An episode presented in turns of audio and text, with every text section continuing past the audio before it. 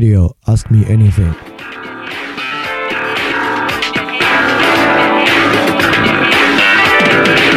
I'm a bad girl.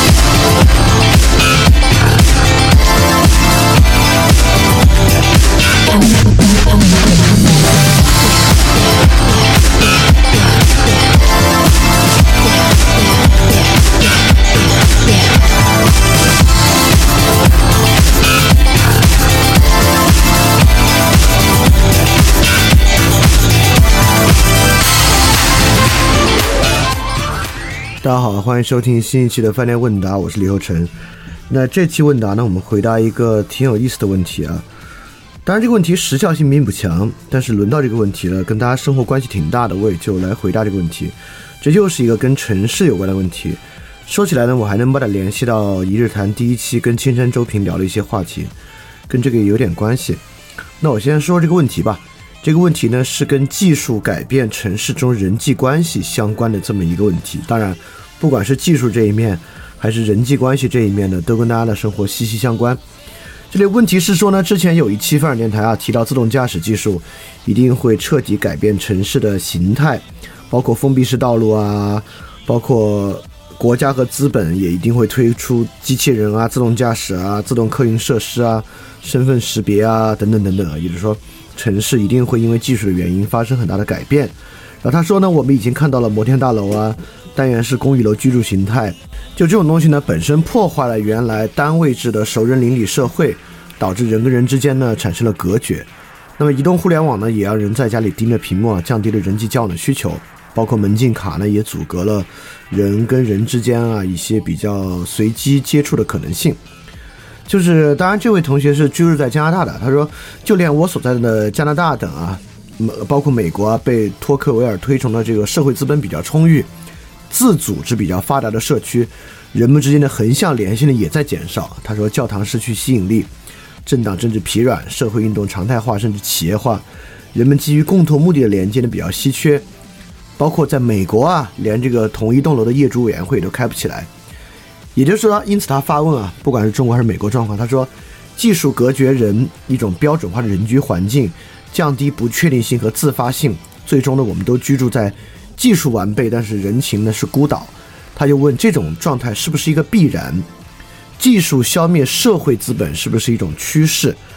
就如果这真的是一种必然，我我们有没有可能拒绝这个必然？城市形态应该被怎样塑造才能保留人之为人的本性？而不是把人变成附着在机器上的单纯消费者，被精准的安置，从生到死呢都毫无意外。所以说，在已经散沙化的社会，如何重建社会资本？已经没有人际交往需求，拒绝多方面社交的现代人还能回去吗？就是这么一个问题啊。这问题挺有意思的，但这个问题呢本身并不好聊。这里面呢，呃，给出的很多问题表述，大家当然都感同身受，包括人情淡漠啊、人际孤岛啊、城市之中人跟人的交往逐渐变少啊。就这个问题中描述的这些问题表象呢，其实大家某种程度上呢都感同身受，也不是一些新鲜的话题，包括技术导致人情淡漠啊等等的这些大家都明白。那为什么说城市问题不太好聊呢？就是感觉这东西如此的清晰，然后发展的趋势如此的单向，大家难免感觉聊了价值不大，对生活的实际改变呢很小，尤其是这种技术性的安排啊、城市规划啊。包括个人选择，就感觉是这个个人选择在抵挡整个城市规模的巨大政治体制、行政体制和商业体制啊，总感觉可能性非常非常小。对，所以说这个城市话题比较难聊，本身就是一个很有意思的问题。就这么大的一个城市，我们为什么可选择项这么少？城市生活形式为什么如此确定？我觉得就挺值得聊的。当然。在整个城市里面呢，并不是没有人在做一些新的尝试，比如大家都知道的，像一些城市里的社群啊，像北京的七零六啊，上海的定海桥啊，其他城市也都有一些。但总的来说呢，这些都非常非常的小众，这些呢都是城市边缘人群采取的一些形式。这种形式呢，虽然挺新奇的，但总是不会让人认为是一种可以推而广之的主流生活方式，甚至呢，他们也并没有代表一种。新型的城市实验未来呢，有可能推而广之，呃，所以说呢，现在城市生活形式看起来就是很单一，而且单一且不可改变，这本身就是个很有意思的问题。所以说城市是个不太好聊的话题啊，可以聊的呃切口相当多，所以我们肯定不是最后一次聊。但这次呢，我们找一个切口来聊，这个切口很有意思，就是刚才我在念这个同学问题的时候，我比较 highlight 的一个词汇，他在这个提问中呢就数次提到，就是社会资本这个 social capital。这个 social capital 是个很有意思的话题啊，呃，其实我最开始接触这个词，是我在二零一四年做我那个互联网创业项目想借的时候，当时这个 social capital 就是想借这个项目一个非常非常核心的一个点。当然，这个项目是失败了啊。今天我也会讲讲 social capital 在想借这个项目里是怎么失败的，就是想借这个项目失败，在 social capital 这一面的失败，能够促使我们更加理解什么叫 social capital。以及它跟我们的生活的关系是什么？所以，今天我们怎么来聊这个人际疏疏离、城市被技术改造这个话题呢？我们就从 social capital 做一个切口来聊。也就是说呢，你你现在可能还不完全知道什么是社会资本啊，没关系，你就管它是 A 吧。有社会资本的生活形式和没有社会资本的生活形式有什么不同？今天主要来说这么一个问题啊。而今天说这个问题呢？我们绝不仅仅啊，在谈一个有社会资本的生活形式是个乌托邦，无社会资本的生活形式是今天的实际生活。我给大家描述一下这个乌托邦长什么样？不，完全不是这么说。我们今天不是最后又要描述一个市民社会的幻想啊，描述我们怎么能够回到这个古希腊的这个城邦社会去。虽然我们今天会提到这个，但绝对不是说今天我们得想办法回到古希腊，不是啊。今天我们同样在说。这个有无社会资本啊和这个消费社会的关系是什么？它是如何影响我们的消费社会的？这个是一个在现实层面的一个探讨。所以今天即使聊这个城市的人际亲疏啊、强技术性啊，也不会把它聊成这个乌托邦与现实城市的这么对立的关系。好，在接着往下聊之前呢，我先问一个问题啊，这个问题很有意思。我觉得这个问题的这个问题本身就就很有意思了。呃，我先从生物开始聊啊。这个生物多样性重要吗？对吧？我们经常听说啊，这个每天都有多少种物种在灭绝，一些小型的昆虫啊，一些小型的鸟类在灭绝。我们总觉得这是一个特别特别危险的，而且特别特别可惜的事儿。但实际上，大家扪心自问，真的吗？就生物多样性是不是那么重要？是不是本来就有一千多只多只鸟的一个种群，它灭绝了，这个地球就要？就要有很大的灾难，就被人类吃灭绝的动物都非常非常多。当然，生态系统本身需要各种生物形成一种循环关系，从微生物到大型生物啊，缺少一些环节呢，确实会带来问题。但是，环节如果有功能性的话，这个多样性重不重要？也就是说，假设啊，人类我们要在火星上重建一个生态圈，对吧？我们这个火星生态圈微生物的多样性暂且不说，可见的大型动物，我们是不是要搞的生态圈非常多样？还是说我们人为设计一个生态圈里面，比如说从昆虫有一些，鸟类有一些，小型哺乳动物有一些，大型哺乳动物有一些的一个生态圈？说实话，如果只是为了人类居住的话，除了在土壤腐殖层中的微生物。似乎其他东西都是人造，就都是人蓄养的动物，上面有鸡、有猪、有羊，是不是都行啊？对吧？也就是说，生物多样性，抛除那种盖亚主义的想象，如果就是为了人类生存的福祉来讲，生物多样性是不是一个非常重要的事儿？为什么要聊这个问题？这个问题是因为，如果仅仅从人的生存来讲啊，说实话，有很多灭绝的动物。对地球的环境当然会有影响，我们的生态环境是会出问题，但是出问题的解法是不是一定要保持一种极端的多样性，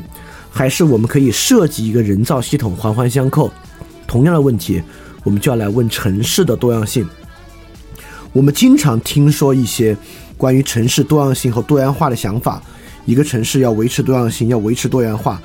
但是扪心自问，真的吗？一个城市的多样性在何种程度上重要，是一个非常关键的问题。因为在今天，我们认为，尤其是从功能主义的角度看待城市，一个城市真的需要那么多元吗？实际问到的一个关键问题就是：你看啊，现在这个社区团购这个模式，当然在很大程度上会摧毁城市的多样性和多元化。抛除一种对于温情脉脉的旧日城市的怀旧情怀啊，城市的多样性是不是就那么重要？把这个多样性拿掉，到底会出什么麻烦？好，这是一个非常非常重要的问题啊。在这里呢，我似乎是在反对这样的多样性，或者说呢，我在反对一种不加审视的认为多样性一定好的基础想法。实际上，我们提不管是城市多样性还是生物多样性，提了。其实从我接触教育以来，从我小学接触教育以来，这个环保的生物多样性和城市多样性就被当作是一种绝对正确的观念来看待。但实际上到今天，这两个多样性都在大幅度的缩减，就是因为我们认为它说起来确实对，但在我们的心里它一点重要性都没有。不管是生物多样性还是城市多样性，我们打心底里根本就不认可这个观念，只是。非要聊天的话，我们会说啊，这当然很重要。但其实我们心里如果真要问哪儿重要，到底怎么起作用，我们说不出来。说不出来的话呢，它就不重要，就不会真正受到我们的关注。所以说，如果城市多样性和生物多样性不重要，我们是否可以设计和塑造一个人造系统，来达成一种平衡的良好的生活？实际上，我们现在就在这么做。城市规划，尤其是科布西耶式的那种城市规划啊，就是 top to bottom，从上到下塑造一个城市的区域规划、生活形态等等等等的，也就是我们认为我们可以做出一个人造系统，用这个人造系统来解决城市的问题，不管它是一个城市理想，还是一个实际在城市里发生的事儿，就到今天为止啊。我们塑造以计划的方式塑造城市的，已经不仅仅是市政、房地产商，还包括大型的互联网企业，也在以计划性的方式塑造城市。所以说，今天我们已经谈不上那种自然生长的城市的那种观念了。实际上呢，今天不可能，因为今天以计划大踏步的方式塑造城市的这个利益相关人太多了，就任何规模化企业都想在这里面。来参一手，来分一杯羹。所以说，今天啊，城市的多样性和生物多样性确实是个很重要的问题。这个问题呢，跟这个同学问的社会资本，一会儿我们就会关联到它，其实关系非常大。所以说，今天啊，我们已经不用谈什么自然城市之类的想法了。今天跟生态环境一样，一定是出问题解决问题，而出问题解决问题呢，不是返回自然状态，也就是说。城市的环境会出问题，但城市环境出问题，不管是雾霾的问题还是别的问题，我们从来没有想在城市做一个自然保护区来解决问题啊，这不是我们的问题方式。城市的空气质量出问题，我们就靠一些跟它直接相关的因果项来解决，比如说汽车限行啊，关停周边的火电厂啊，没有返回自然状态。而城市的多样性本身也是一样，比如说。这个城市的系统里面，这个人际关系冷漠，我们就用这个什么百合网、世纪佳缘来解决，而不是还原到一种自然城市生长状态来解决它。所以说，我们已经回不到过去那种自然状态了。现在的状态呢，就是以现在状态和现有系统为基准往上打补丁的这么一个想法。说这么一通，关键是啥？说这么一通的关键就是不管。呃，先我们不说自然，就说城市的问题，我们必须抛离那种温情脉脉的怀旧情怀。即便谈社会资本，我们也只能在现有已然是一个技术性很强的城市基础之上，来谈这个社会资本的问题，它可能才能真正给予我们生活中一些实际的解决方案和价值。好，我们就来在这个基础之上，我们来谈啊。刚才我们说了，有那种。主张自然少介入，让城市的各个参与者自动的发挥他们的价值，来推进城市的发展。比如说，非常著名的简·雅各布斯的《美国大城市的死与生》里面所采取的和信和信仰的，就是这么一套方法。他反对的是那种科布西耶式的，呃，大大拆大建和大规划。但现在呢，一个城市不管是地铁建设，呃，公共交通建设、高速道路建设，呃，尤其在中国啊，都是大拆大建式的，呃，以大拆大建为主要的方法来做吧。那即便比如说在北京的胡同区，在上海的租界区，它无法在市政上进行大拆大建，但互联网公司不管从支付端的改造，从商品端的改造、消费的改造，便利店本身也是对城市传统形态的计划性的大拆大建的大范围改造。所以说，呃，简雅各布斯式的那种方法已经一去不复返了。现在呢，就是给城市打补丁。好，问题就来了。什么问题值得打补丁？很多时候，城市中出现的问题是不是问题，这本身就是一个值得讨论的事儿。比如说，城市的环境雾霾看起来影响所有人，对吧？那当然，雾霾大家都会认为是一个需要解决的问题。比如说，城市非常的拥堵，对于绝大多数上班族呢，就会觉得很麻烦。当然呢，是一个需要解决的问题。但是，城市的某些问题呢，就变得比较小。比如说啊。外卖送餐员，在我来看呢，这是个巨大的问题，但很多人会觉得这这是个什么问题？不是问题啊，不需要解决，对吧？比如说摩托车，对骑摩托车的人呢不是问题，对很多人会觉得是个很大的问题，就觉得应该禁绝摩托车可能才好。也就是说，城市的某些问题是不是应该打补丁，这本身就是一个需要一个视角去审视的问题，包括这个同学问的这个问题。城市之中人情淡漠，这人情淡漠需要解决吗？因为今天很多人会认为过一个比较孤独的生活就不错。那么另外一种看法呢，会认为这兴许需要解决，但这跟城市有啥关系，对吧？会感觉人跟人之间这个人情淡漠，好像它既不是城市带来的问题，它问题的解决也不在城市的层面之上去解决。而是一个心理学的问题，或者是一个人际关系的问题，是一个我们如何去理解与他人关系的问题，而并不是一个城市的问题。包括一些很显性的问题，比如说共享单车的问题，被我们当做是一个肯定是跟城市规划和城市运营相关的问题。廉租房是这些问题，但是九九六是一个城市的问题吗？女权问题是城市的问题吗？对吧？所以说。在这种城市已然是大型计划推进打补丁，那么就要问两个问题：第一，这个补丁值不值得打；第二，这个补丁打是不是城市的问题，对吧？也就是说，刚才我们说了，共享单车问题、廉租房问题，赫然是城市的问题，但九九六、女权、外卖送餐员，在什么程度之上是城市的问题？因而人情淡漠。在什么程度之上是城市的问题？当然，当我这么问呢，我其实倾向于认为它都是城市的问题。九九六问的问题、女权的问题、外卖送餐员的问题，实际上呢都是城市的问题，而且都与我们今天要聊这个社会资本呢其实有很大的关系。而这是一个很重要我要抛出来的一个结论啊，只有把它还原到城市问题，我们才能发现。或者我们才能想到这些问题的解决方案，而不是认为这些问题需要呼唤顶级权力介入，或者这些问题本质上是我们上期 special 里面讲的那种思维暴力的问题。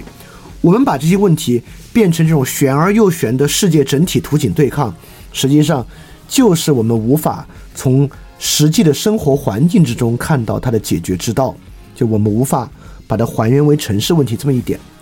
当然。在这里我也多说一句，为什么我这么关注这个外卖送餐员，对吧？你要说惨，外卖送餐员绝对不是城市中最惨的。你要说惨吧，绝对在城市中，比如说孤寡老人啊，那比外卖送餐员惨。怎么就这么关注外卖送餐员呢？因为外卖送餐员是听这个节目的绝大多数年轻人，实际可以面对面的，也是我们实际用消费行为去伤害的人群。当然，在广大的农村啊、城市中。有比外卖送餐员更惨的人，但是呢，他并他与我们的关系就不如外卖送餐员这么直接。好，就是因为这个原因啊，我特别关注这个外卖送餐员的问题，因为我就认为，如果我们连外卖送餐员都关注不了啊，我们更不可能去关注什么孤寡老人啊，关注什么农村的问题啊。因为外卖送餐是我们最直面的。好，我们就来说，呃，我先引入一个思考的资源，让我们来想象。在什么意义上，九九六和女权是城市的问题，而不是前者是劳动法问题，后者是整体社会千年以来的父权制度的问题。这个还是从古希腊来找。呃，亚里士多德政治学里面有一个特别重要的划分，在亚里士多德政治学的卷一、卷二，就是家政学与城邦学的划分，就是 economics 和 politics 的划分。这两个词在亚里士多德最传统的想法里面，分别叫家政学与城邦学。这个家政学呢，就是一个家庭在它内部如何管理家庭内部收支的一门学问。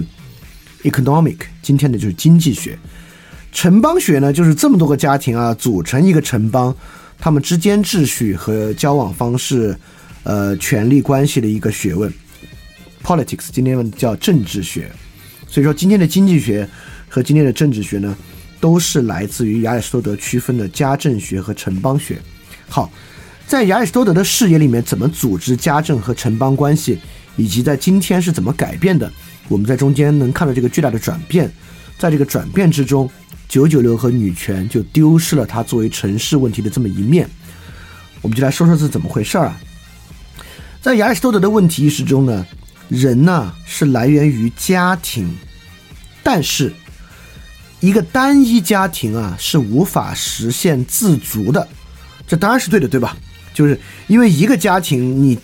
就是在一个简单的人类共同生活之中啊。你很难想象一个假设你们家人挺多七八口人，这七八口人涵盖了医生、工匠等等的一切功能，就人生活是需要很多 function 的，这些 function 当然是不可能在一个家庭之中完成的，甚至比如说啊，农业社会要兴修水利，那兴修水利一个家庭怎么可能完成呢？它必然需要家庭与家庭之间的合作，所以说如果有一种自足的生活。这个自足呢，当然不可能以家庭来实现，因此人必须在一个超越家庭的环境中实践，以实现自足。这是亚里士多德的基础问题意识。而在亚里士多德的尼格马可伦理学和政治学之中呢，自足这事儿还挺重要的。这个东西啊，跟我们今天人想法差距没那么大。我相信今天的人也会认为自足是一个非常重要的事儿，因此财务自由才在那么多人看来是一个值得追求的事情。一会儿我们还会讲到财务自由这个事儿，所以说人的幸福和明智生活，其中有一个要求，但不是唯一的要求，至少就是自足。自足在亚里士多德的想法之中呢，确实是以家庭为单位的，但是只能在城邦的背景之下来完成。很明显啊，这个东西在现代产生了非常非常巨大的差异。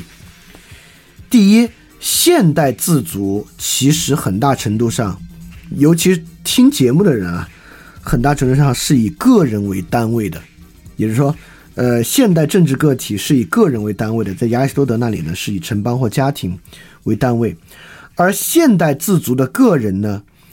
不是在一个城邦的背景之下完成自足的，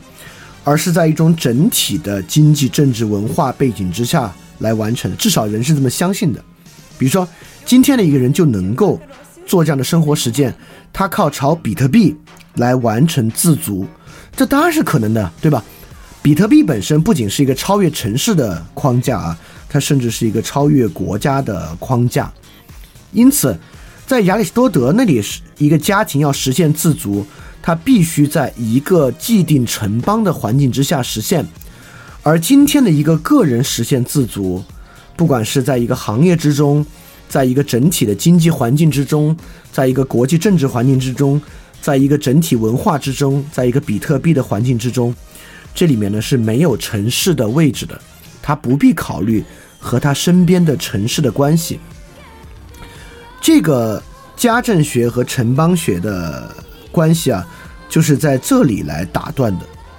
所以说，我们把什么问题看作是城市问题？九九六和女权为什么不是城市问题？而是劳动法和几千年的所谓男权体制的问题，关键就取决于我们是如何看待城市的。也就是说，在亚里士多德看来啊，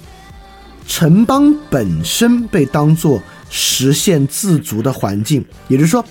一个城邦实现自足，城邦之中的诸多家庭也就实现了自足。但今天呢，一个人实现自足就行，跟我同在一个城市的其他人实不实现自足，跟我没有关系，对吧？也就是说，呃，我在上海肯定有好多好多有钱人，但上海其他人是不是实现自足，那跟他没关系，他自己实现自足就行了。就现在这个社会确实是这样的，因此呢，在这个情况之下，上海市就不会被当做很多问题解决的背景。超越上海市的对象，法律、国家、资本主义，当做我们解决很多问题的背景和想法。当然，这个东西由于超脱出了，因为我说过很重要的东西啊，不管你怎么想这个问题，城市是你实际可以经验的东西，就你可以把自己的生活放置在城市之中去实际经验。就一个人当然可以在比特币上赚很多钱。但他要真正实现自足啊，还需要在他的城市之中进行消费，进行各式各样的消费，才取得他所需要的商品和服务。城市是根本之上你可以经验的东西，而这个比如说拼多多啊，好像就是个上海的公司啊，这个残酷的公司，它也是在上海市的那栋楼里面和那栋楼周边所形成的环境之中。和那个楼本身所采取的这个技术之中，形成这么一种压迫性的对员工的关系的。因此，城市是人真正直到今天啊，所以在我们脑后插管进入虚拟世界之前，城市呢都是我们实际可经验的环境。而所谓资本家的贪婪和剥削，数千年来男权社会的观念等等啊，都不是实际可经验的，而是我们的一种构造。和想象，但是现代社会呢，就欠缺亚里士多德家政学和政治学的关联。当我们变成经济学和政治学之后呢，今天的人在自己的财私有财产之上形成一种财富上的自足，他就可以只关注经济学而不关注政治学，所以说才会有纯粹的经济学问题。所以九九的问题不是一个城市问题，才是个纯粹马克思的问题啊。好，我们聊了这么大一通，都还没有聊这个社会资本呢。现在我们就来说说这个问题。刚才提到的一个概念啊，一定让大家非常陌生，会觉得这跟我们今天的生活非常远。也就是说，刚才当我们说啊，一个上海的富豪他已经实现了生活的自足，他不管一个上海穷人的生活是怎么自足的，我们会觉得这废话他。再有钱，他还能管着上海其他的人自足的问题吗？上海这个城市尺度太大了，确实如此。但是呢，刚才我们所说的所谓以一个城市或城邦的单位实现自足，我们总会觉得它一定是个非常远古的事情啊。它在现代生活之中呢，应该完全并不存在。但实际上呢，还真不是这样。我们就从这里呢来进入社会资本和 social capital 这一点来讲。这跟我们最近生活最有关系的一个经验是什么呢？就是所谓的人情社会。一般来讲啊，我们经常批判东北就是这样的一个人情社会，它是非常荒唐的。荒唐甚至到什么地步呢？就是我们会觉得东北很多小城市啊，人们做什么事情都要找关系，屁大的一点事儿都要找关系，甚至小到在停车场找一个车位，他都觉得我跟这停车场的谁谁谁挺熟的。要去找一个车位，为什么一点小破事都要找关系？在我们看来，他明明可以按照一种商业逻辑去，以非常低的成本去完成，为什么人们非要在这个时候去找一个关系完成？他从一个商业社会或者从一个理性的规则社会的角度去看啊，是非常荒唐的。但是我们如果换一个角度去看呢，本身却并不荒唐。在抖音上有一个很有意思的账号，叫老四的快乐生活。如果我没记错的话，应该是黑龙江鹤岗的一个老哥。他经常在里面，他一般模仿两类，一类呢模仿这个家里的婆媳关系和这个家里面的人际纠葛，这部分我们先不谈。另外一部分模仿的就是东北社会里边那种老哥，这老哥吧关系网特别广，能够帮各种人铲各种各样的事儿。能帮各种人解决各种各样的事情，有非常非常多的门道。这个东西呢，其实就是我们今天所讲的，它就是人情社会，也是我们今天所讲的这种社会资本。在这个社会资本之下，我们会发现啊，其实人情社会是一种人情互助社会，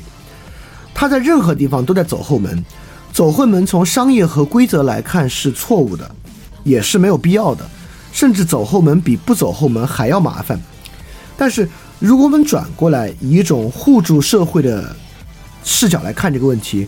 这个城市还形成了一种以刚才我们说的以城市和城邦的角度自足的一个关系。这个城市里的人信奉一种今天我帮你，明天你帮我的一个关系。而今天你帮我，明天我帮你，是建立在情谊的基础之上的，而不是建立在一种现金支付的等价交换关系基础之上的。所以说，在这个层面之上，一个人只要关系到位，他可以是一个相对底层的人，但兴许在医院呢也能找到一个床位。这种在比较小的尺度之上的互助社会，实际上就是一个运行在社会资本 （social capital） 的基础之上的一个社会。当然。我也必须说，呃，我并不支持啊，在一个大尺度的城市之上来搞这个人情社会或者大尺度的人情社会，它其实也并不现实。就今天在东北还保留这样的人情社会，也有各式各样的原因。那一方面呢，它是原来这种厂矿文化，在厂矿的这个，就是也也就是说，哎，我我说个很有意思的事儿啊，我话聊到这儿，我才想到，大家可以想想，以前很多单位，比如说一个地方林业系统，一个地方铁路系统。比如说，我我我我的我的家乡有一个二重厂，全国第二重型机械制造厂。这个二重厂呢，有自己厂的小学、中学、医院等等等等。实际上，二重厂本身就形成了一个自足的城邦。如果二重厂确实在我们那个城市里面，也是占据了这个城市里面的一个地区，那整个周围呢，都是这个厂和这个厂的家属区、生活区构成的。这在全国很多地方其实都存在啊。我们知道，在这种厂内部是高强度的人情社会，而确实，在过去的生活秩序之中，他们是以这个厂为秩序，形成一种自足的关系。所以，这个厂内部呢，实际上是一种比较平等的自足的关系。这就是一种 social capital 与社会资本来运行的。也就是说，我觉得说到这儿，大家应该能理解了。在过去的一个厂矿，在一个国营大厂，在城市里面所形成的这么。二三十个街区的范围之内，确实我们可以说，在这里面是以这个城邦、这个小城邦、这个小的城中城以单位完成一种自足，而这种自足的内部呢，是一个高强度的人情环境，是一个互相帮助的一个人情社会，而驱动这个互相帮助呢，本身其实就是这个社会资本，也就是说，在其实，在大城市中也有，只是说就很稀薄，因为在任何社会之中。一定都存在一种在家庭之外促使人与人之间合作的机制，因为家庭之内不需要什么资本不资本嘛，就是血缘，就血缘就是构成家庭之中最核心的 bond。在家庭之外呢，人与人之间形成信任和合作有很多机制啊，靠钱、靠权力都行，但是靠情感或者跟情感相关的或者非权力、非金钱的，就是一种社会的资本。当然。这个社会资本不是说一定好，社会资本本身有各种形态。我们今天的社会有今天社会的社会资本，比如说在东北这样的社会之中，社会资本有一个不太好的形态呢，就是对官员和和这个编制的崇拜，对吧？也就是说，这个社会资本里面比较强的交换要素就是编制、官员、公务员体系。这个看上去呢，它会导致一种社会资源分布的不均，这本身是一个问题。但比如说早期社会呢，也存在过对于知识分子的崇拜、朋友、战友等等等等啊，都是社会资本所构成的一个社会关系基础。所以说，社会资本本身呢，是以这个一定程度的社会关系构成的。而社会关系之中呢，有一个非常重要的概念，就是结构洞。这个老四的快乐生活里面那种东北老哥，这老哥呢就是一个结构洞。结构洞的意思就是说啊。很多不同的社会关系是在他这里做连接的，比如说最传统来说，黑道和白道，比如说很多人找他呢都能找着，他呢就成为一个社会关系中结构洞，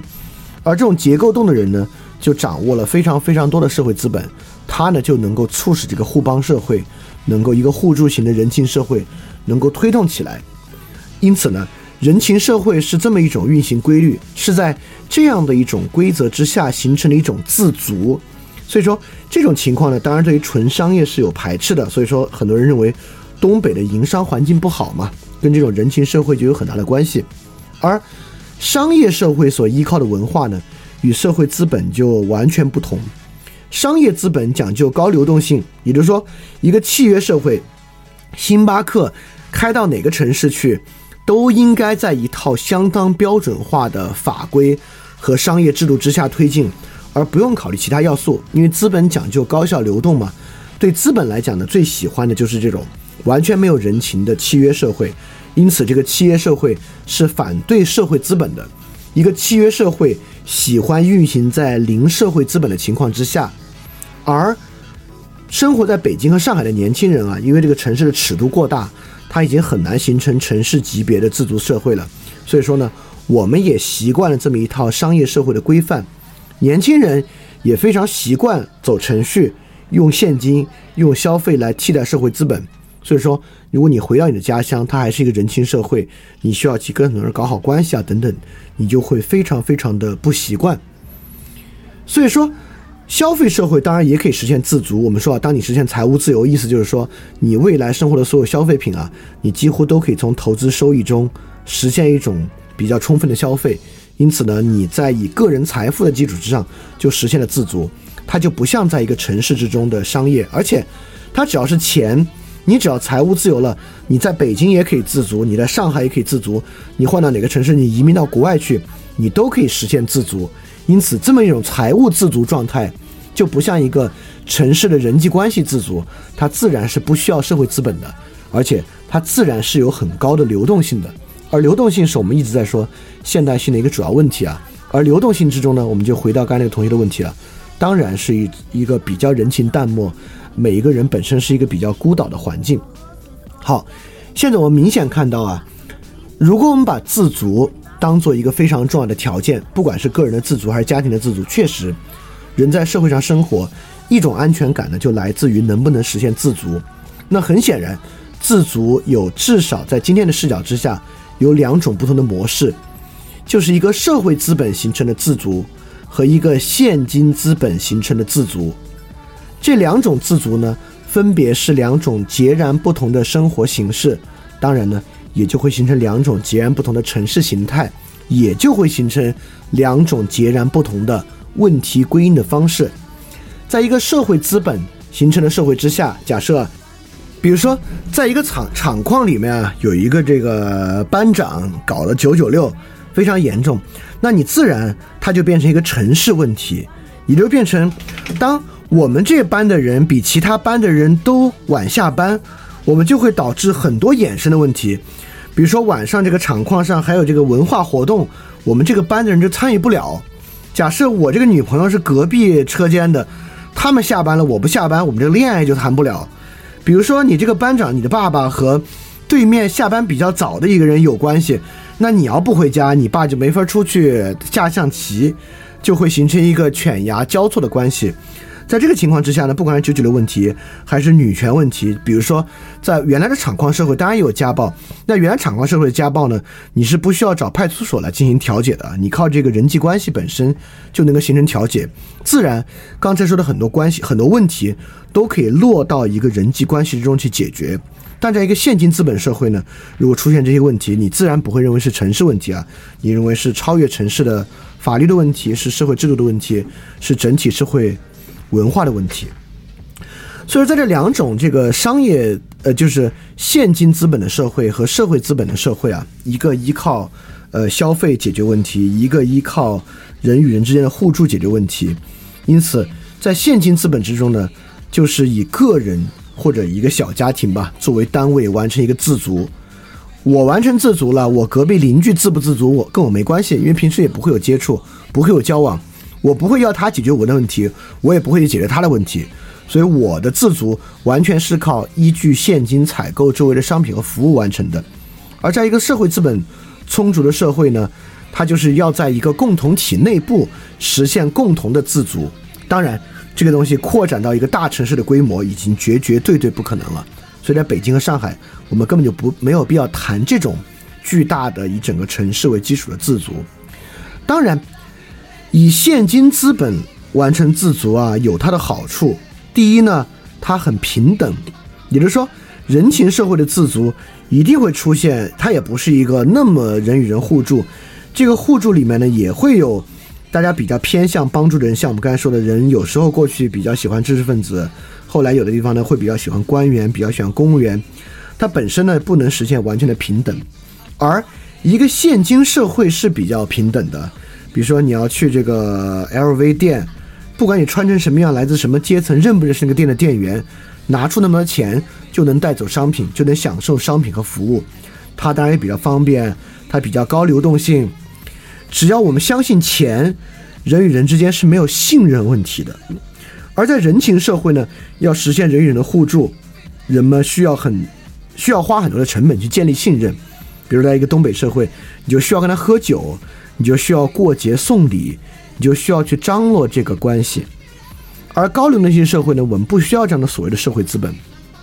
或者我们有我们的社会资本。当然，一个社会是一定有社会资本的。比如说，在一个高流动性的社会，感情、人际关系是留不下来的。什么能留下来呢？比如说，在一个高流动性的社会，什么是很典型的社会资本啊？高学历和知名企业的履历。你要是北大毕业生，北大和清华的这个学历，就是你一个非常非常重要的社会资本。你要是互联网大厂工作的人，在社会之上呢，这也是一个很重要的社会资本。但是，但是，这两种社会资本啊，有很大的区别。就是人际性的社会资本，就附着在人的关系之中的社会资本，是泛化的。也就是说，你会发现在这个老四的快乐生活之中塑造的那个。东北老哥，那老哥啊，不是专业性的解决一个问题，那老哥可以帮你产生活中各式各样的事儿，因为人的关系是网状的嘛，它是高度泛化的。但是理性的以计划性构成的社会资本，实际上是专门化的。也就是说，你是一个北大毕业生，这很大程度上啊，在你的就业和职业上会很有好处，但是在很多其他问题之上呢？未必会带来很大的帮助，比如说在婚恋市场，当然你是名校毕业，在婚恋市场上也会也会有一些便利性，但这个根本还是来源于人们在考虑你的这个呃金钱能力和你在这个社会上赚钱的能力，人们会觉得不错，不会因为你是北大毕业的，你的道德水准很可能就会比就会比别人高，至少今天在很多大城市，人们会发现啊。这个收入高的人、能力强的人，他的道德水平或者在这些方面能不能信任他，是没有直接的关系的。但是，在一个人情社会，只要两个人有一个很近的人情关系作为绑定，确实可以有多方面的比较泛化的信任关系存在。这一点很重要啊！大家要想想啊，就是一个北大毕业生，北大所带给他的社会资本，和在一个人情社会之中带来的社会资本。关键在哪里呢？在这点上啊，我们已经快走到那个自然生长的城市和被计划推进城市的问题之上了。因为人际关系的形成相对是一个比较自然的事情，而理性的社会资本、计划性的社会资本啊，是计划性的东西。所以说，我们现在来想这个问题：自然生长的城市。和高流动性被计划推动的城市，我们可以先不必去想城市的街道景观、城市的市政规划和市政服务。我们想想，在两种城市形态之下形成的人与人关系的差异。比如说，说一个最简单的，在很多老街区啊，有很多老街坊，比如北京的胡同里面有很多老街坊，但这老街坊吧，胡同要一拆，这一拆呢，就涉及到搬迁。搬迁呢很多时候就要搬去很远的地方，这一搬到很远的地方吧，人的流动就出出现了变化。比如很多人呢就选择去跟自己的子女生活在一起，很多人呢选择搬过去，很多人选择搬到自己在北京购买的其他的房子里面去。这老街坊的关系一下就打散了。比如说，我最近遇到一个实际的例子啊，现在我住在上海的这个法租界，但是不是洋房，新村，他们也是那老街坊。原来我旁边隔壁的邻居。你看，就是这里面人跟人关系很近。我搬来时间没多久，就就就知道邻居的来龙去脉，干什么的了。这个邻居啊，是应该在建国之前，他们家庭就生活在这一片。这一片原来的地名啊，就是以他们家族的姓氏命名的。这个邻居大姐也就是这个小区整个楼的楼长，相当于她其实是这个比较近的人情关系的结构洞。也就是说，他跟周围的人很熟很熟，很多人平时有问题都找他聊，他也帮别人调解问题，非常热心，非常好的一个大姐。但是呢，这个城市确实是一个现金资本社会，因为我这附近啊小学中心很多，所以他这房子学区房很值钱，因此啊，他为了给自己儿子买房呢，就把这套房卖了，要搬到上海很远的地方去。所以这传统的人情社会的结构洞一旦挖掉了，对这个小区的整个的社会资本啊，应该会形成一个非常非常大的削减。这大姐一旦搬走之后呢，这个小区的整体社会资本应该就会有很大的削减。而这个大姐为什么住在这儿，和这些老街坊为什么住在这儿呢？并不是一个计划的结果啊。她在建国之前，她的家族就住在这儿，他们形成了这样的关系呢，是一个长期自然生长的结果。而计划性的房地产开发、土地财政和这种学区就近入学政策等等等等的，就是以这样的方式在打破这样的一个结构。好。刚才啊，我们说的这个现金资本有多好，它很高流动，你可以在北京生活，你在上海生活，你只要钱够了，你都能买到你很需要的商品和服务，而且它是平等的，明明码标价的，只要钱给到位，商品和服务就给你，而且，呃，只要钱是真的，它不需要更额外的信任，信任呢都信托在这个现金财产之上了，看上去特别好。我们不说任何啊，这个温情脉脉的人情社会，我们不说任何田园牧歌。我们就来说，这个现金资本有很大的问题。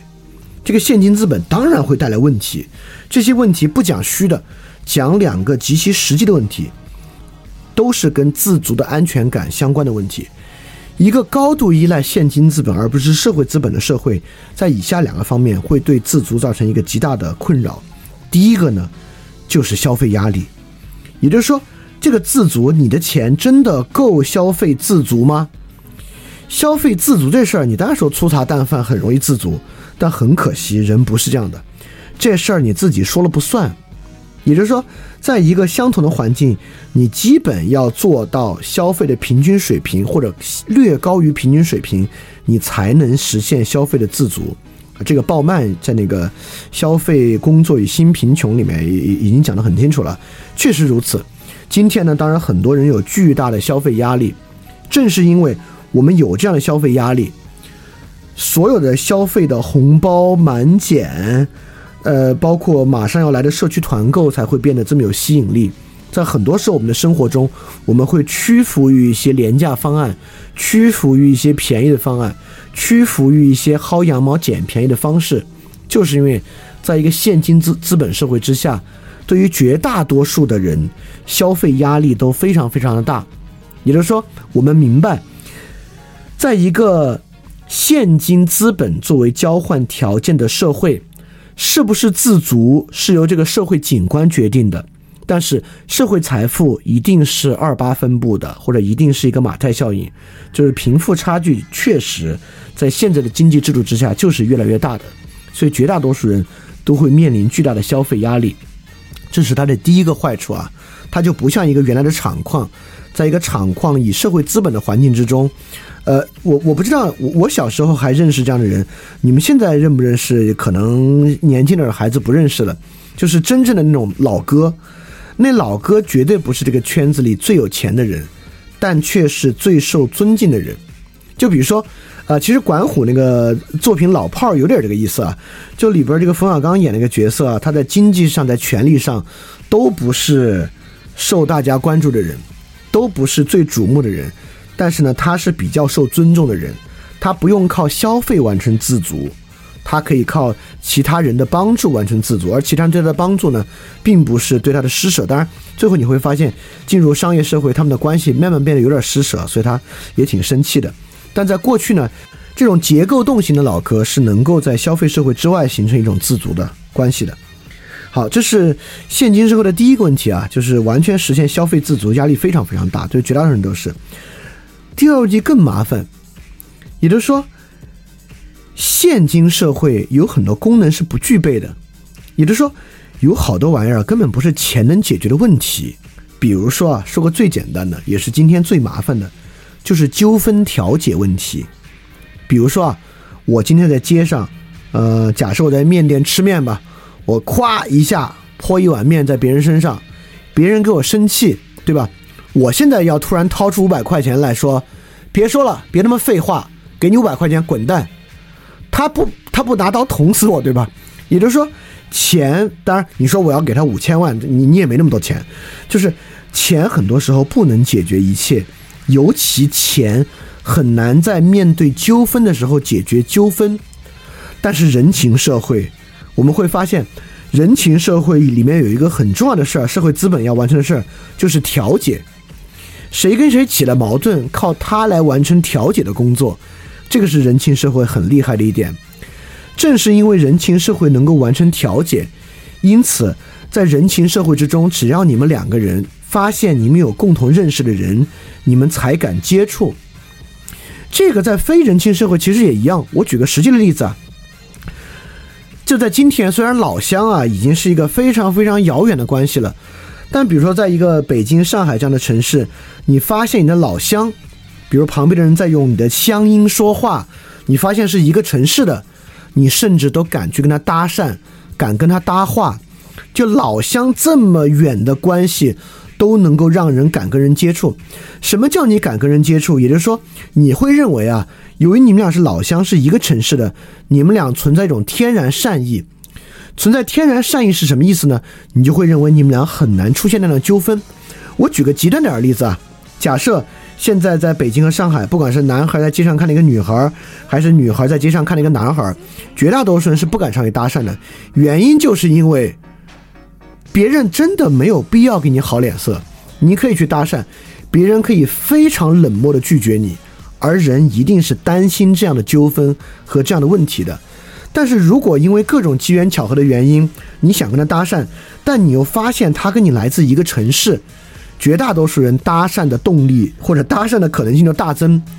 这个搭讪可能性大增来源于哪儿？就来源于你们俩之间形成了一定的社会资本，在这样的社会资本关系之下，你们俩产生一种天然的信任和善意，导致你们俩产生纠纷的可能性变小。但是在今天绝大多数城市之中，你跟你的邻居，你跟路上的路人就没有这样的基础。所以说，在今天绝大多数城市之中，我们之前讲过，你每天和三四千人擦身而过，不敢跟里面，也觉得没有必要跟里面的一个人、任意一个人说话。不管你有多孤独，你都很难在街上找陌生人说话。原因就是因为你们俩之间要起了纠纷，除了报警，没有别的调解方式。就你们俩之间不存在社会资本来促成你们的信任，不存在社会资本来调节你们的纠纷。当然。在一个城市之中，在上海和北京，你就找到是你同一个城市的老乡，确实，这种社会资本也非常寡淡。除非你们俩发现，哎，你们俩竟然有共同认识的人，你们俩共同有一个朋友，那你们的关系就变得很近了，就会变得近得多得多。这就是人际关系带来的人与人之间的纠纷调解和问题的解决。当然，在这个程度之上呢，就解决了。为什么现今社会几乎是一个人际距离非常遥远的社会？就是在一个纯现金社会之中，人跟人之间很难得存在由社会资本促成的纠纷调解和社会资本促成的善意。所以在这个情况之下，人就会做一个自动的选择。什么选择呢？就是用俗气的心理学词汇啊，就选择这个人际边界非常清晰。就是你在地铁上，你跟人都挤到一起了。但你尽量避免跟他眼神接触。当然，有一些更极端的情况是我的朋友告诉我的，因为跟跟旁边的邻居共同住在一个小区，抬头不见低头见，这个抬头不见低头见就带来了一种似乎要与他建立善意的动机。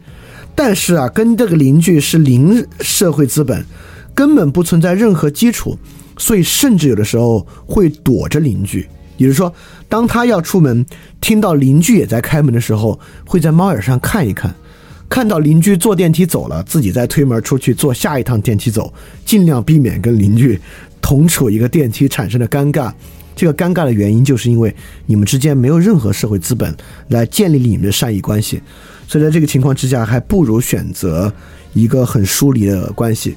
所以今天城市的关疏离关系和回答那个同学的问题，就为什么人们的横向联系减少，社会资本减少，原因就是因为我们选择了以现金来形成自足，而不是以社会资本来形成自足。这是一种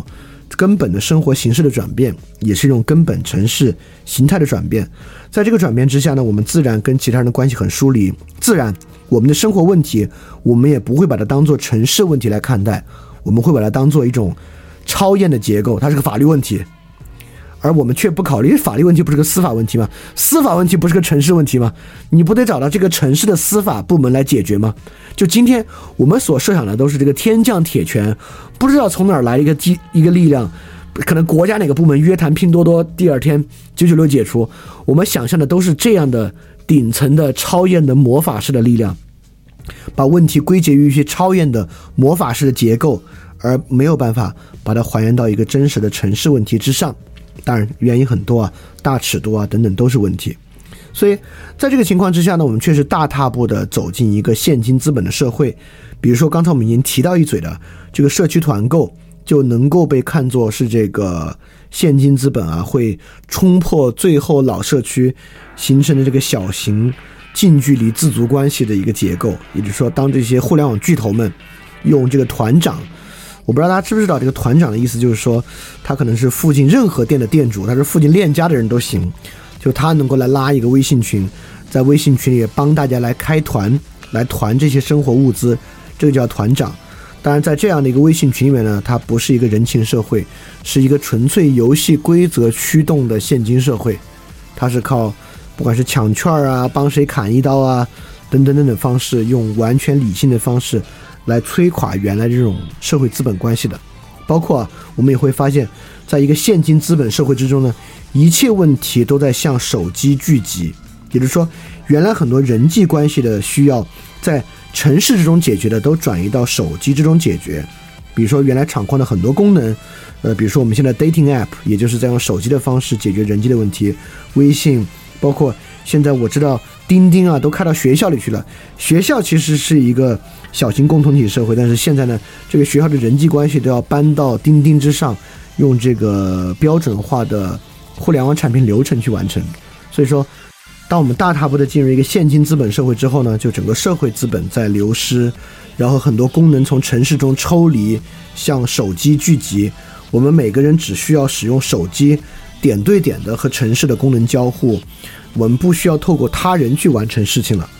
呃，流程化、技术化、标准化，这是我们经历的。包括今天很有意思的一些现象，就是，呃，整个城市的安全并不建立在人际互信之下，而建立在监控摄像头、汽车的问题建立在行车记录仪之下。因为自足中间有一个很重要的事情是安全嘛，就过去的安全是建立在整个小型共同体所身处的范围之内的人际互信。你会认为走到街上，你遇到的一个人多多少少。和你都会有点关系的基础之上去完成的，在这种情情况之下，形成一个彼此的约束和安全。而今天呢，这个城市安全啊，完全在于程序性的证据。为什么我需要监控摄像头？为什么需要行车记录仪？就是我需要掌握一手证据来用以保证我的安全。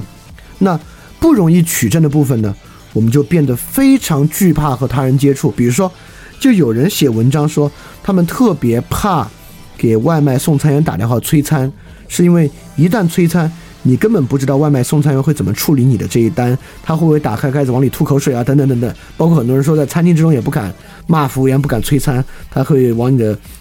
碗碗里加东西啊之类的。很多人会这么想。所以说，一旦你不能够直接取证，不能够接近实际的证据，就会形成一道猜忌和有罪推定。这个呢，也是现今社会很很麻烦的一个事儿。当然啊。我们现在还有很多的网络社会资本，计划性的社会资本，什么芝麻信用啊，你在很多，比如说你要是个滴滴司机，你的评分啊，你的星级啊，但其实你会发现啊，这个星级跟滴滴的关系啊，其实根本没有形成社会资本的关系。你在大城市叫滴滴，叫来的人是四星是五星，你就拉着一次，you don't care，就是真正的关系其实。我都可以说，仅仅在于滴滴跟他结算，也就是说，这个五星四星并不是你选择司机的一个依据，而是他在滴滴那儿能能拿能拿到多少钱的一个依据。这个呢还是使用这个工资来对它进行约束。那个五星四星，你把它看作乘客与他的一个社会资本，你不如把它看作一个 KPI 最后考核指标完成的一个结果。所以很多网络社会资本，其实在社会中是完全没有传统社会资本那样的泛用性的。比如说，你不会认为一个人芝麻信用分高，你就觉得他是一个更值得信任的人，对吧？可能只会阿里巴巴会信任他一点啊，但作为一个社会个人，芝麻信用分高其实并不，并不能带来什么样的好处，并不能带来实际的信任。因此啊，在这个大踏步的现金资本社会之中呢。社会资本还有一个非常荒谬的用法，就是我把我管它叫社会资本的体验消费。你会发现啊，就人们在大城市里面也会觉得人情淡漠，所以人们呢会很想去到一些老城区去怀旧、去消费。去到老城区啊，有一些非连锁的商店，像一个面店啊，像一个小的一个菜市场啊，大家就觉得这地方好有人情味。我们都会用人情味这个词啊，而且这个人情味呢，也会有很多实际的载体。比如说，你去星巴克，那个店员不会跟你聊天的，那个店员换了一茬又一茬，也不认识你。但是你去一个老的面店，你会发现面店里面老板在问你哪儿来的呀？就像一些旅游区啊，我们会觉得哎呦，好有人情味，好舒服。因此呢，我管这个叫社会资本的体验消费，意思是说啊，它不是真正的社会资本，它是因为你给了钱，所以别人采用一种比较有人际关系和人情味儿的方法跟你说话。我们会觉得，哎呀，我们好喜欢这种人情温暖。不，你不喜欢。你回到家，你二舅二姨要跟你说话，要带你去串亲戚，你烦的要死，你恨不得在家玩游戏，打开手机刷视频刷一会儿。也就是说。去一个旅游区或者去一个老城区去消费的这种社会资本型体验消费的好处在于，你走出这个面店，嘴巴一抹，拍屁股走了，未来再也不用去维护跟他的关系。就这个社会资本你是不用挣的，这个社会资本是靠你花钱消费换来的。所以说，今天我们都不喜欢人情淡漠，所以说呢，我们会补偿性的来做这个社会资本的体验消费。这个社会资本的体验消费到一个最极端的情况之下呢？就变成长沙市的那种超级文和友，我们完全在商场里面构造一个假的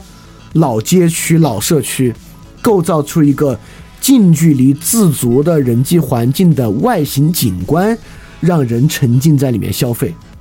啊，这个也变得很荒很荒唐。当然，超级文和友这样的体验经济，并不仅仅是这个。呃，社会资本型体验消费啊，它也有很多的，包括它形成一种人造景观来让你去拍照啊、发朋友圈啊，这也是它一个很重要的东西。当然，我是说，呃，非常非常的荒唐啊，就是社会资本变成一种体验消费要素，而不是一种真正的社会资本，是一个很很有意思的事儿。当然，说到社会资本呢，这个同学也在问一个问题，就是今天我们还有什么办法来重建社会资本呢？那刚才我就说啊，今天一切在老的。还有社会资本社区的消费行为，就是我们开一些网红面店，搞一些网红消费体验是不行的。而有另外一个东西，就是中产阶级进驻这种老社区，同样也不行。就是所谓的一个今天相当时髦的词汇，就是市生化。市生化的意思就是说，比如说北京的胡同，最后搬进去的很多是中产阶级、老外。上海的法租界七九八最开始是一些穷酸的各种大大小小的这个画廊，然后最后一旦富起来之后变成大画廊，然后高级的餐厅、精品店等等等，这个叫市生化。这个市生化呢，其实也是用新的体验经济打碎社会资本。市生化之后呢，就全部变成景点化、网红化。就是变得流动性相当高，也就是说，为什么市生化一定会打破这个社会资本的环境啊？就是靠这个中产阶级入驻到已有社会资本的社区不会有任何帮助，也就是说，它一样会带来高流动性，因为中产阶级住进来呢，就有更多的中产阶级没法来住，因为住很快就会推高房价和房租价格，但至少他可以过来消费，他可以过来度过一个晚上或者一个周末。这种高流动性呢，就会极大的冲垮本地的社会资本的构成，而变成一种现金交易的社会。所以社会资本呢，不能通过这种方式来进行。而这里呢，就要说到我以前做的那个创业项目想借，想借呢，也是一个社会资本一个失败的尝试。呃，想借它本身很简单，它是个人跟人之间借东西的 APP。这个人跟人之间借东西呢，它不是靠这个租金的来做驱动的。它是靠社会资本来驱动的，也就是说，这里面靠两种社会资本，一种呢靠你经常把东西借给别人，你就会积攒一个类似于信用分养的东西。第二个呢是靠同好，也就是说你会发现你们俩在一个共同的领域都各持有一些物品，比如说你们俩都各有很多游戏光碟，你们可能都是很喜欢玩游戏的人，靠这个同好之间形成一定的社会资本。但是这个社会资本呢，呃，想借本身是失败了，但想借失败有很多原因，社会资本还不是最主要的原因啊。想想借失败最主要的原因还是其实并不存在这样的生活图景。就是我以为，我当时以为会有一个人们会对很多物品的使用很有兴趣，在他平时的生活和周末之上，比如这个周末和朋友玩一下这个桌游，下个周末借一个相机去帮朋友拍个照，再下个周末跟朋友在家里玩个什么游戏，没有这样的生活，就是这种生活都只存在于人们的描述之中。实际之上呢，人们在每个周末拿着自己的手机，在手机上做一事情，出去看个电影，吃个饭。Basically，这是人们最，呃，能够接受的生活成本方式啊。所以想借主要失败是因为不存在这样的生活图景。当然，也有一个很重要的失败，就是这个社会资本面的失败，就是靠这种各自上传物品的同好和依靠出借物品给别人形成的网络社会资本，它根本就没有形成什么呢？没有形成一种城市的公共性。它仅仅凝结在这个 A P P 的计划和机制之中，它完全无力形成任何的社会关系。实际的社会网络，在这个情况之下，它是没有真正的社会资本的。这个社会资本是假的，这个社会资本并没有在用户之中形成实际的信任关系。所以说，这种网络社会资本，我是不看好的。也就是说，我很不看好我们今天在。如何重建社会资本呢？我们依靠一个网络手段重建社会资本。我们把大家拉到一个微信群里去，或者我们设计一个网络产品，在网络产品之中重建这样的社会资本，我是很不看好这样的方式的。因为在这样的方式呢，人都会选择嘛，人就会选择一个井水不犯河水的方式。这就是为什么，呃，像芝麻信用分这样的方式，实际上无法形成真正的社会资本。我们说了两种自足的模式啊，第一种呢以现金资本个体形成自足，第二种呢在一个城市环境之中以社会资本形成自足。我们现在呢当然是大踏步的进入一个现金资本的社会，这个现金资本的社会呢，社会资本变成一种体验消费，或者社会资本呢有一些网络的尝试，但是都很不容易形成。好，在这个基础之上啊，我再来说说这个社会资本。我们可能会觉得啊，这个人际之间的社会资本很麻烦。比如我们会认为，很可能这个社会资本啊，就像你这个春节一回家啊，就要串门去给这个拜年，这个拜年给这个送礼，那个送礼，它是需要一个很大成本才能挣的，才能维持的东西。但还真不是，人际之间的社会资本是确实有很强的自然属性的。这个自然属性让社会资本确实不是一个像钱一样需要花精力去挣的东西。社会资本具有很多自然蔓延的属性，比如说，就我们刚才其实里面已经举到这个例子了。当我们两个人都共同认识一个朋友的时候，当我们发现这个事实，我们两个人的关系也会自然的突然一下子就近一些。但如果你你们两个人都跟共同的一个真实的人有关系啊，你你们俩的关系就会近很多。当然，你如果只是发现你们俩在微信上都共同加了一个人呢，你在微信朋友圈发现，哎，他也认识他。这个事儿呢，确实不会给你们拉近多近的关系啊。那还有在生活中实际的例子呢，就是如果都生活在一个城市，父辈关系很好，有时候这个父辈之间的社会资本也能够蔓延到他们的子辈之上来，让子辈的关系呢也不错。所以社会资本不像钱，钱是没法复制的。就你有一百块钱，你无法凭空变成另外一百块钱给别人，但社会资本呢是可以在人际网络和关系中复制的。正是因为可以复制，才会出现东北老哥在中间当撮合人、当介绍，把他与 A 的关系和他与 B 的关系连接成 A 与 B 的关系。那 A 与 B 呢，有这次合作之后，下次遇到什么事儿再帮助呢，就会进一步蔓延下去。所以社会资本不像钱一样是需要一分一分去挣的，社会资本本身呢就具有这种传递和复制的属性。所以它本身其实啊，如果我们非要说效率的话，效率是高的。第二，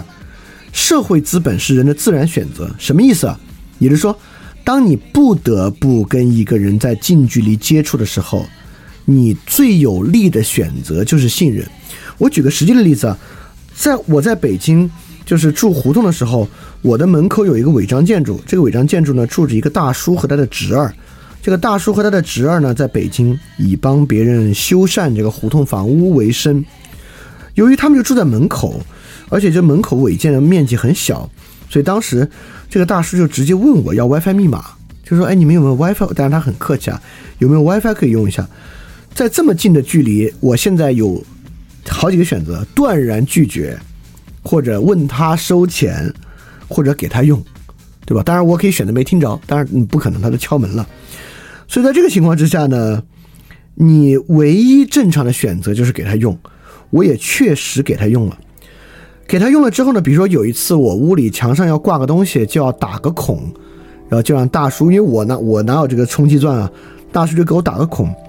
打孔之后呢，我就问大叔多少钱，自然是不收钱的。也就是说，这个时候大叔使用我的 WiFi 和我让大叔上门打孔啊，已经都是靠社会资本来维系了。大家不要小看打孔这个事儿，如果你在城市里打过孔，你就会知道，在城市里找人上门打孔是个多贵的事儿。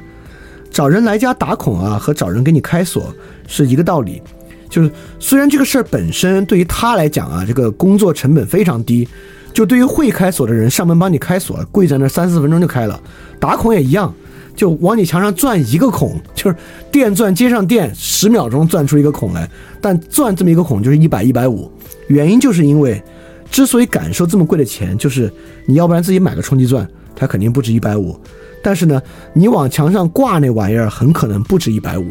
所以说你如果不打这个孔啊，你的损失更大。所以它的定价根本不是靠劳动时间定价的，它完全是靠损失定价，跟开门一样。那你有本事别开这个门，对吧？你别回家，你的麻烦就更大。你出去住一晚上就要很多，要很多很多钱。所以说，不管开门费多贵，你都必须开门。所以不管打孔费多贵，你都必须打孔。但是在那样一个环境里面呢，大叔用我的 WiFi。大叔上来给我打孔也不收钱，变成一个非常自然的事情。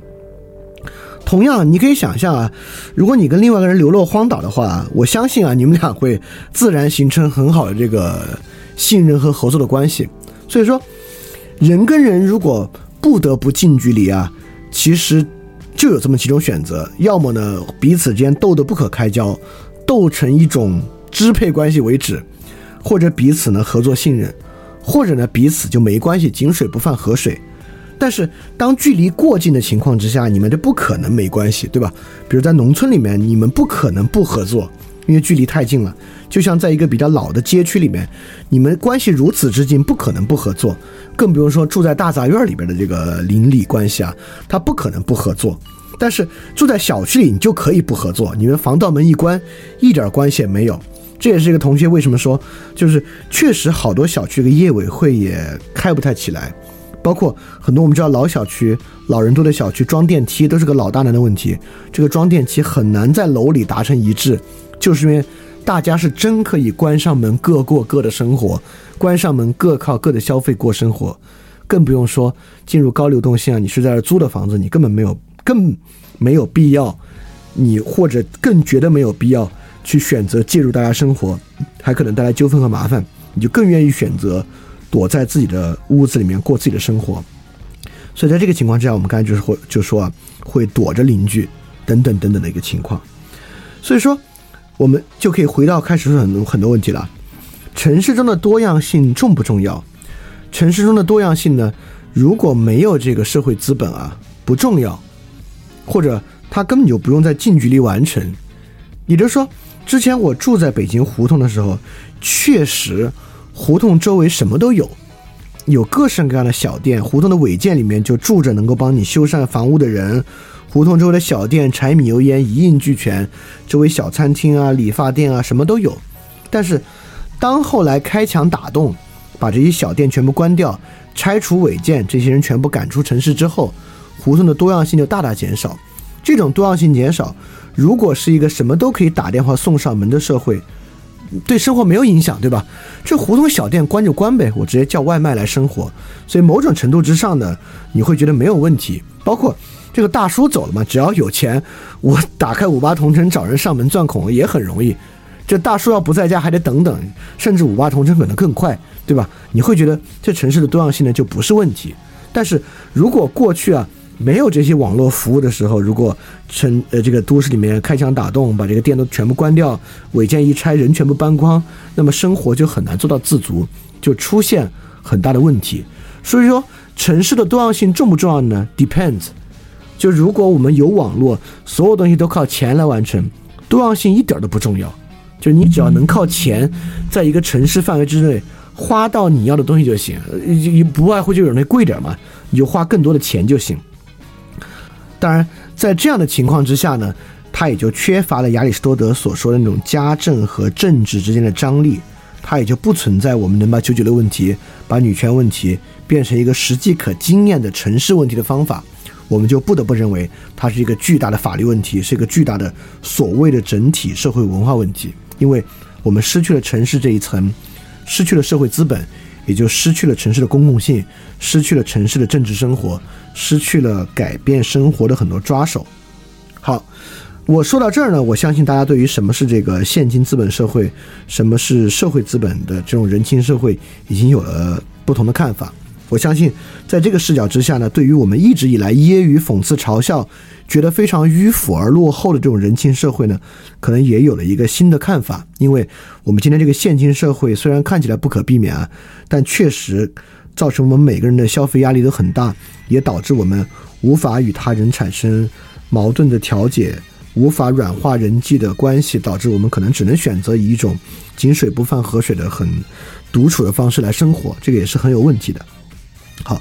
最后简单说一下有没有什么办法？我当然不可能有整体性的大的办法，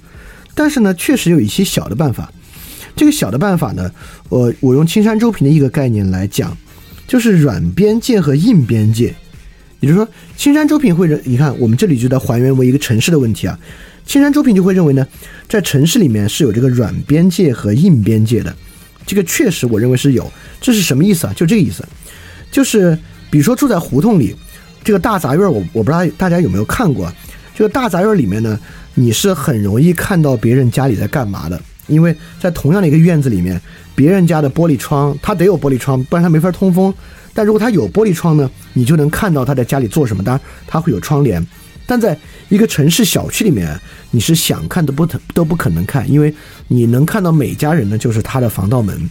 大概就是这样。所以这个呢，就是一个很硬的边界。在一个大杂院里面，人跟人的边界就很软，软到什么地步呢？软到你们不得不共用很多东西，比如说一个院子里的晾衣服的设备就那么多，晾衣服晾衣服的空间就那么大，你们不得不共享这个空间。那对晾衣服这个功能，你们的边界就很软。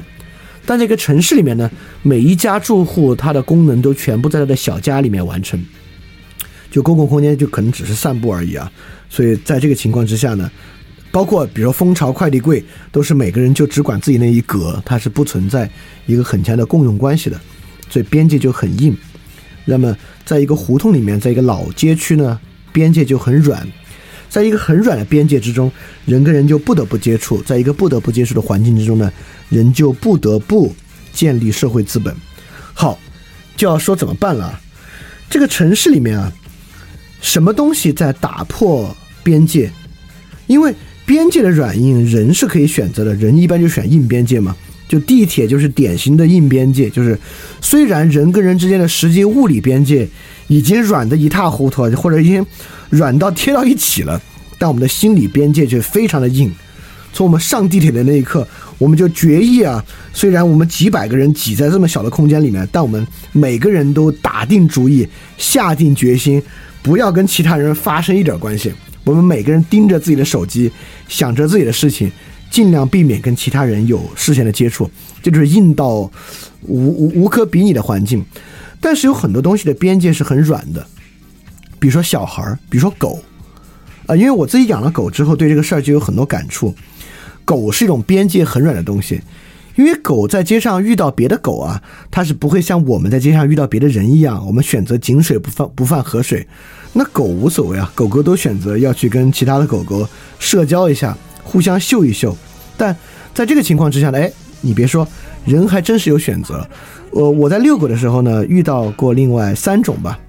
最多的是很友善的，就你的狗跟他的狗接触啊，你们就会就狗的问题不得不聊一下，或者要关注自己的狗会不会不要攻击别人的狗，在自己的狗有一点点攻击行为的时候，向他人率先道歉啊，等等等等。就你们无法选择井水不犯河水，但我也见过那种在街上，比如面对面遛狗过来，他隔着你还有三十米呢，他就把狗生硬的拽到身体的一侧，然后，然后跟你没有任何视线接触，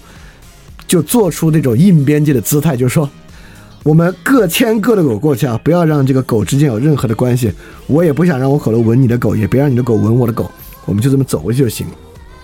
但还有一种更糟糕的，就是我在这附近经常遇到一家人出来遛狗，然后他每次他们每次遇到别的狗，包括遇到我的狗，都会大惊小怪。那个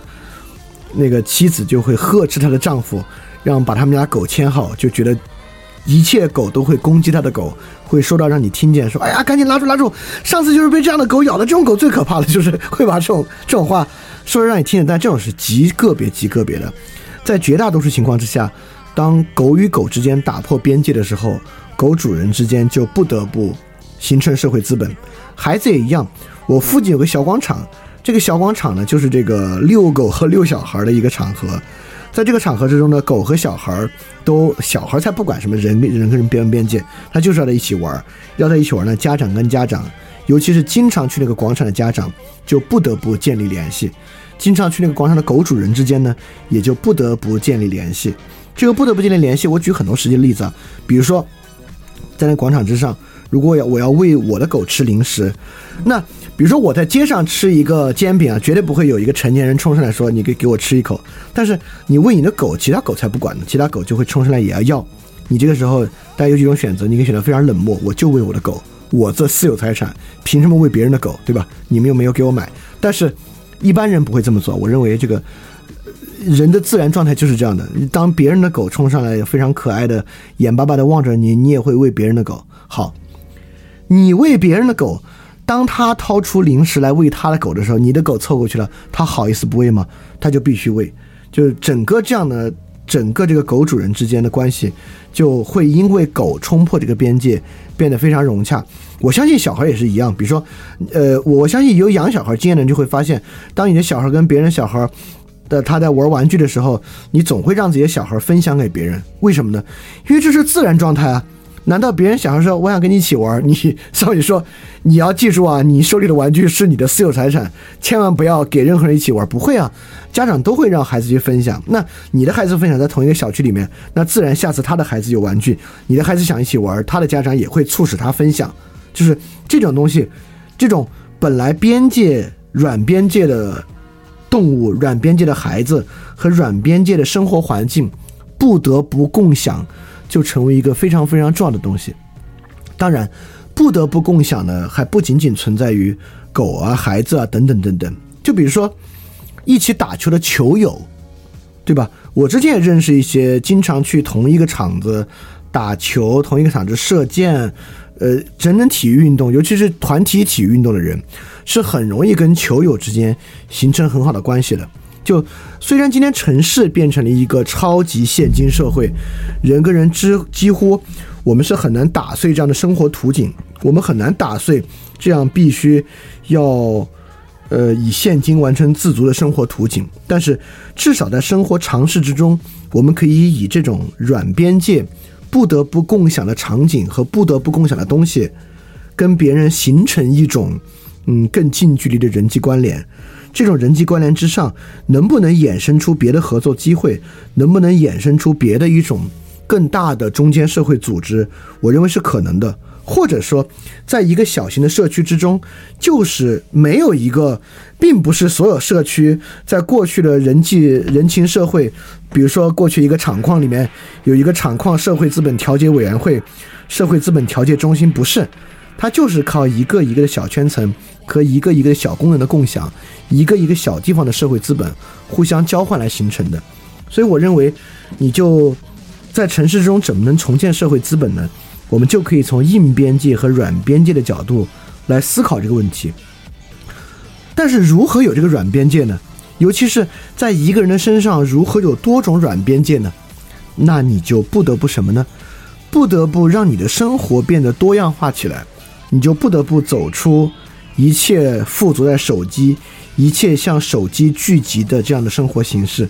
你就不得不拥有一种多种软边界的生活形式，你才可能拥有更多的社会资本，以便和他人进行交换和沟通。所以说，从这个多样性之上，它又变成一种个体生活的生活形式的多样性，而个体生活形式的多样性的蔓延，当然也就会形成在你的这个物理区域之内生活形式本身的多样性。那这个呢，很多时候我们也谈有机和机械，那么一种多样性，尤其是这种自发多样性的状态，一般就被我们称为一种有机的状态，而反过来的这种，比如说社区团购的状态，会被我们称为一种机械的状态。而所谓的原子化社会，也就会在在这样一个一个边界软化的尝试和这种不得不分享的场景、不得不共享、不得不共用的场景之中，完成一种对于软边界的过渡，对于一种社会资本的构建，可能就变成一种可用的路径。所以说，它可能不必是一种从城市规划的角度解决的问题，它可以是一种从我们。每个人的生活形式之中去发现、去解决的问题，当然这也会有一定的难度啊，就是因为今天的城市，呃，你看街上每一个店铺，你走到街上，凡是除了围墙之外，任何一个格子里边都是要付费的，任何一个格子之中都是一个消费场合，而很多大城市在任何一个格子之中流动性都过高，都都不会记得住，也不会有任何痕迹能够留存的下来，所以这个对于。产生这样的人际连接，产生这样的社会资本呢，也会变成一个很难的事情。所以说，它当然不是一个简单的事儿。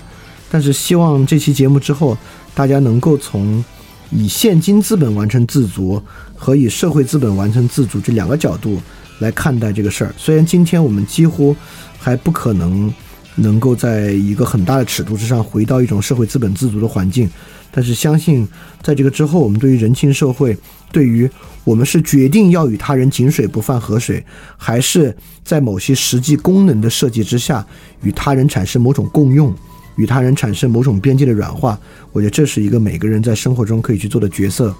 可以去做的决策和尝试，是一个有意思的事儿。好，希望这期讲这个关于社会资本跟城市的这个事儿啊，对大家的生活有一些启发，或者至少对大家理解现在生活中的困境和问题，呃，有一个可以思考的视角。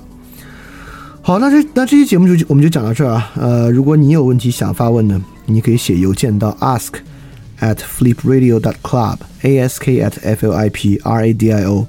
dot c l u b 就可以向我发问了。当然，被回答可能需要比较长的时间，就是因为得一个问题一个问题答嘛，还有好多问题存在那儿要去回答呢。好，我们下期饭店问答再见，大家记得敢于相信。